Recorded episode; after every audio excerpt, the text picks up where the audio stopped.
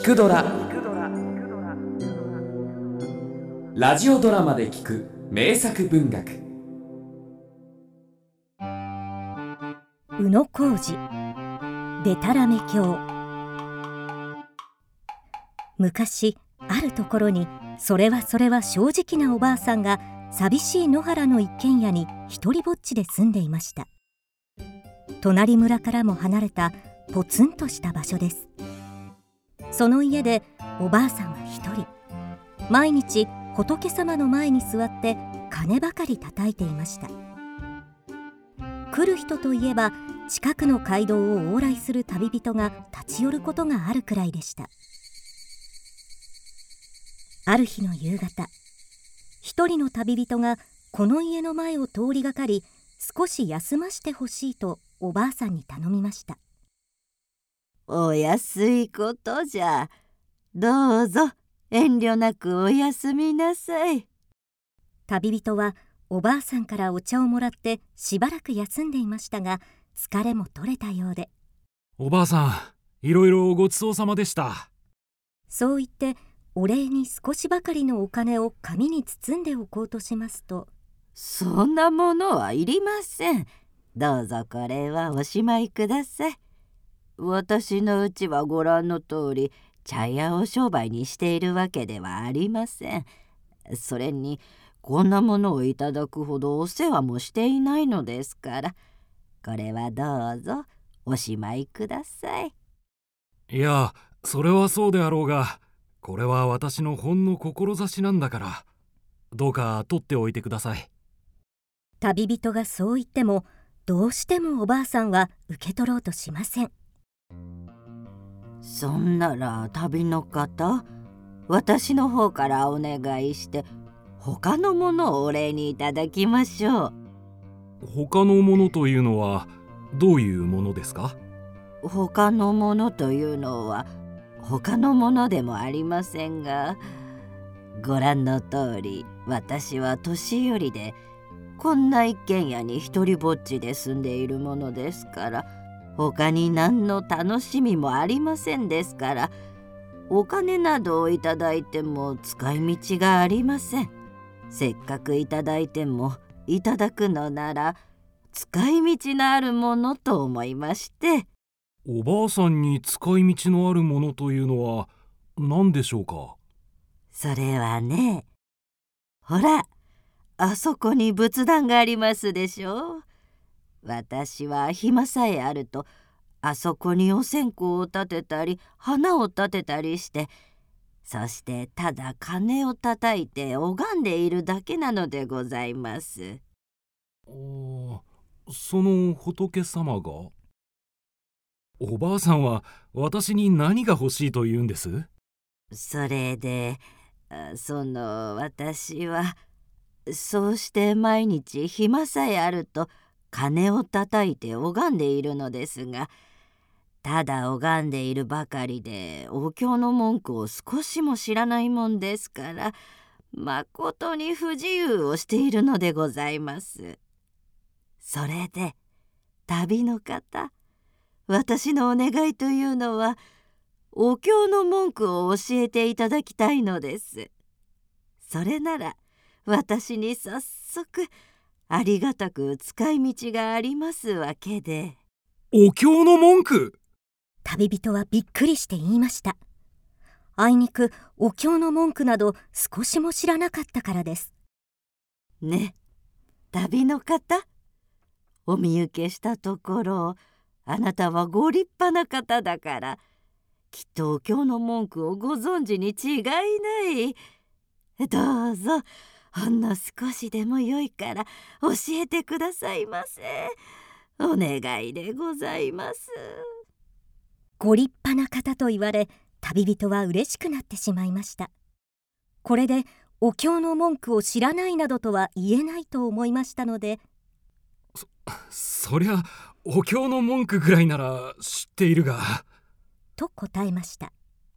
ご存知ならどうぞ旅の方ぜひお教えくださいませ実はこれまでにいろんなお方にお願いしたのですがこの辺りを通る方にお経の文句を知っている人が一人もありませんので「今日こうしてあなた様がお見えになったのは仏様のお引き合わせに違いありません。さあどうぞお教えください。こう言われるとますます旅人は後へ引けなくなりました。おばあさんはもう鐘を前に置いて旅人が口を開くのをじっと待っています。旅人は度胸を決めて何かお経の種になるものはないかとふと家の奥の方を見ますとおばあさんの大切な仏壇が他のどの道具よりも目立って立派にキラキラと光っています。仏壇の中には線香をくすべる香炉とそのそばには花立てがあります。さあどうぞ早く教えてください。おばあさんがせき立てるものですから旅人は困ったあまりふと思いついてでたらめに。しかしできるだけお経らしい節をつけて「香炉や花立てや花立てや香炉や」と唱えました。すると「香炉や花立てや。花立てや香炉や」おばあさんはその文句と節をそっくり真似て叩き慣れた鐘を叩きました。これは全く覚えいいお経で本当にありがとうございます。どうぞその先をもう少しお教えください。旅人は困っていたところ仏壇の棚のところにネズミがちょろちょろと出てきましたので「ネズミが一匹ご入来」「ネズミが一匹ご入来」と続けているうちに棚の上のネズミはちょろちょろと逃げていってしまいました。かと思ったらすぐに逃げてしまった。ネズミが一匹ご入来。ネズミが一匹ご入来。かと思ったたらすぐに逃げてしまった。本当に。これはこれはわかりやすい。結構なお経でございます。これなら私のような年寄りでもよく覚えられます。旅の方どうぞもう少しその先をお教えくださいませ。旅人はまた困りましたがさっきの棚の上に今度はネズミが2匹連れでちょろちょろと何か相談し合うような格好で歩いてきました。今度は2匹連れでなんだか相談をしながらちょろちょろとご入来。と言っているうちにどうしたのか2匹は大急ぎで逃げて帰ってしまいました。ところが驚いて大急ぎで逃げて帰った。今度は2匹連れでなんだか相談をしながらちょろちょろとご入来ところが驚いて大急ぎで逃げて帰った。なんと覚えいいお経を教えてくださいましてありがとうございますでは旅の方初めから私が一人でもう一度唱えてみますから間違いないか聞いておいてくださいませ。香炉や花立てや花立てや香炉やネズミが一匹ご入来かと思ったらすぐに逃げてしまった。今度は2匹連れでなんだか相談をしながらちょろちょろとご入来。ところが驚いて大急ぎで逃げて帰った。結構結構。そう言うと旅人はそっと逃げていってしまいました。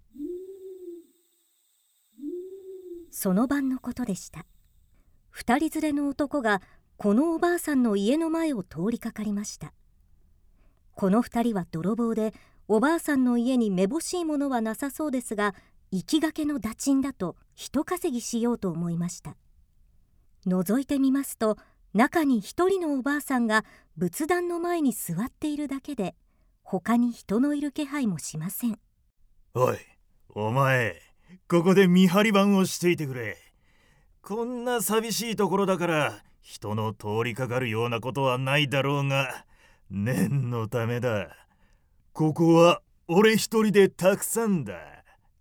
泥棒はそう言って家の中にそっと忍び込んだ時ころや花立てや花立てやころやネズミが一匹ご入来おばあさんは早速教わったばかりのお経を唱えているところでした。人のことをネズミだというばかりでなく見えるはずがないのに人が入ってきたのがわかるのかと泥棒は気味が悪くなったものですから一度表へ引き返そうとしますと。かと思ったらすぐに逃げてしまった。泥棒はびっくりして慌てて表に飛び出しましたおいおいどうも気味の悪いうちだよ。確かに家の中にはばあさんが一人しかいないんだが。なんだか気味の悪いばあさんだよ。頼むからお前も一緒に行ってくれないか。あああのばあさんだよ。ああして向こうを向いていながら後ろに目があるんじゃないか。今度は2匹連れでなんだか相談をしながらちょろちょろとご入来。おいおいなんだって？泥棒たちはびっくりして慌てて引き返そうとしますと。ところが驚いて大急ぎで逃げて帰った背中に聞きながら2人の泥棒は夢中で表に逃げていきました。おばあさんはそんなことがあったとは少しも気がつかないものですから泥棒が帰った後でも。せっかく教わったお経だ。よく覚え込むまで何度もやっておこう。ころや花立てや花立てやころや。とまた初めから唱え始めました。今度はもうネズミも泥棒も出てきませんでした。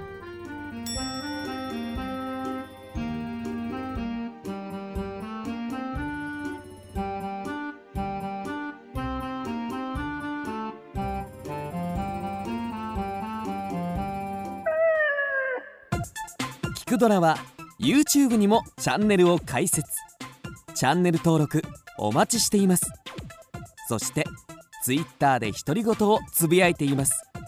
詳しくは公式サイトからどうぞ。